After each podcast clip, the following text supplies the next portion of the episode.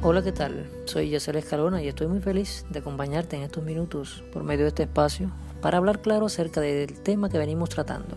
¿Quiénes son los evangélicos? Y les agradezco a todas aquellas personas que escucharon el programa anterior y que me han ayudado con sus comentarios muy valiosos. Gracias de todo corazón, especialmente aquellos que incluso fuera de Cuba fueron tan amables de escuchar el programa. Un saludo a la gente de Venezuela, gente de Canadá y en fin, un saludo a todos, un saludo especial a todos, tanto dentro como fuera del país. Entonces, ¿qué abordamos en la misión anterior? Para aquellos que se incorporan y no pudieron escuchar el programa, les voy a dar un pequeño resumen acerca de lo que tratamos en el programa anterior. Vimos la primera característica que define a los creyentes evangélicos. ¿Cuál era?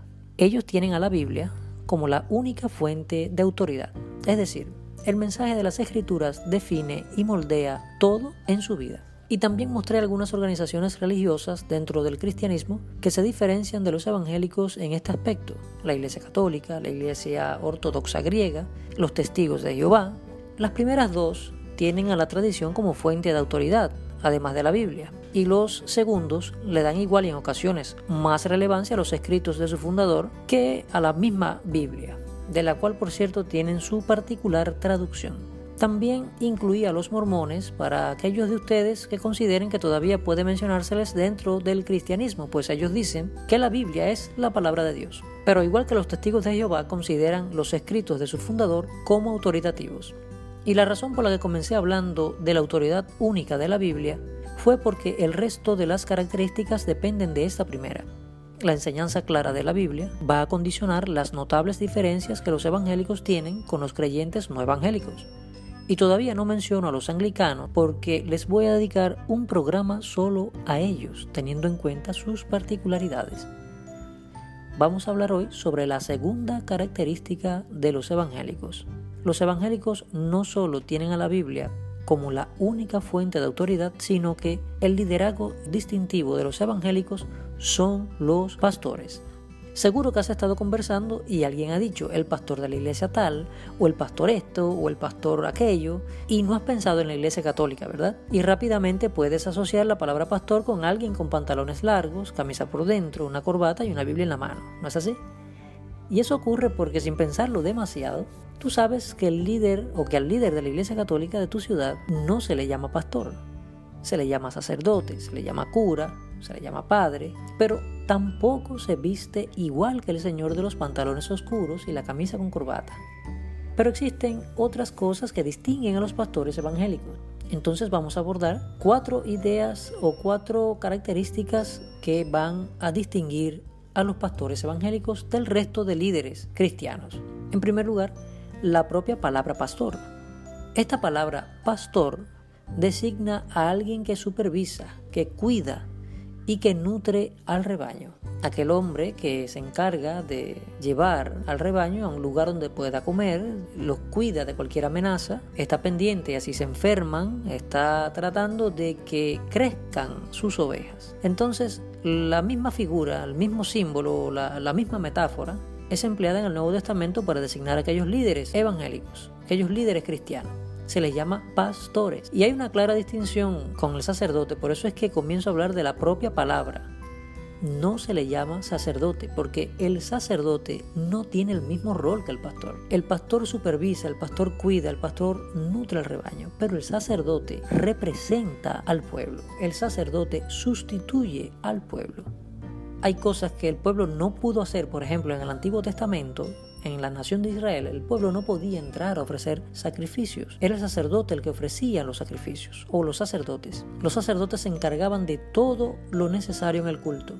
El pueblo llevaba las ofrendas, el pueblo hacía lo que debía hacer, pero el sacerdote se encargaba ya propiamente dentro del templo de realizar todas las actividades. Incluso el sumo sacerdote, como seguramente usted conoce, era el único que entraba una vez en el año para ofrecer expiación por el pueblo completo, para ofrecer la oración. Entonces era una especie de intermediario entre Dios y el pueblo. Pero el pastor no es un intermediario. El pastor es alguien que ayuda al rebaño, que sirve al rebaño, pero es un cristiano igual que el resto delante de Dios. Y vamos a ver ahorita que le distingue del resto de la congregación y va a darse cuenta de que realmente no es un intermediario. Entonces, vamos a proseguir con la segunda característica. Y la segunda distinción es que el pastor evangélico puede casarse y por supuesto tener una familia. Es más, la Biblia cuando habla en primera carta a Timoteo Timoteo capítulo 3 y Tito capítulo 1, se refiere a la característica del pastor como marido de una sola mujer y también que sepa mantener a su familia o a sus hijos en sujeción.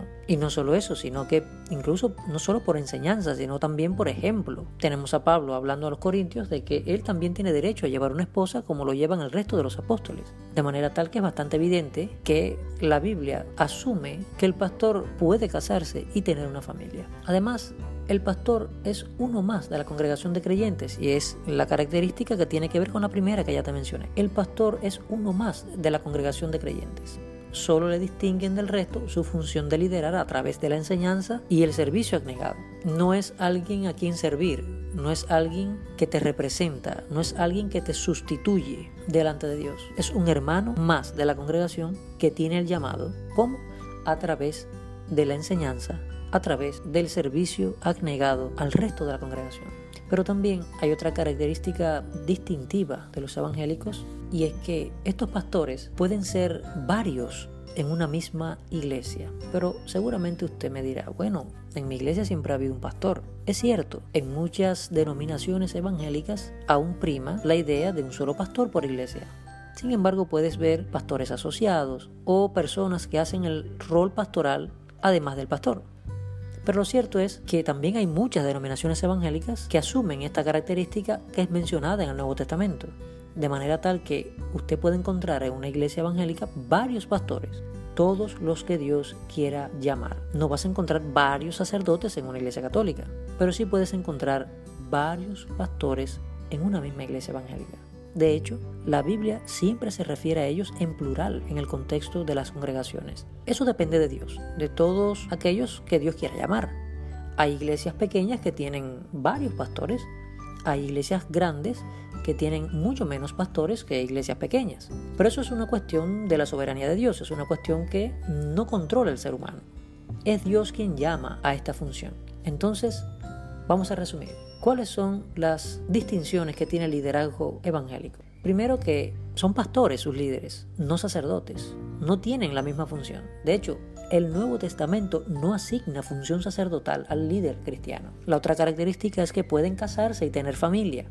También que es uno más de la congregación de creyentes y que solo le distingue del resto su función de liderar a través de la enseñanza y el servicio.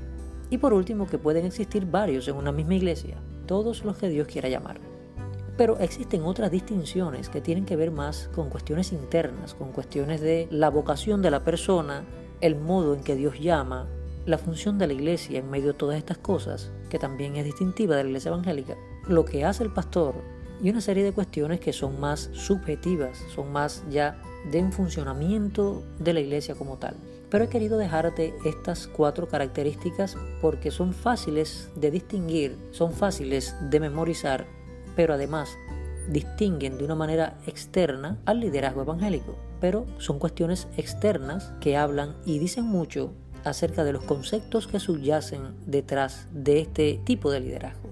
Vamos a dejar esta característica hasta aquí y te invito a que estés conmigo en el próximo programa para seguir hablando de las características que definen a este especial grupo de creyentes que son muy numerosos en el mundo. Es que posiblemente donde vives hay una iglesia evangélica. Entonces te doy muchas gracias por escuchar el programa y te invito a que nos volvamos a encontrar en un próximo podcast, en una próxima emisión. Hasta entonces, que pases una excelente semana. Un gran abrazo hasta que nos volvamos a ver.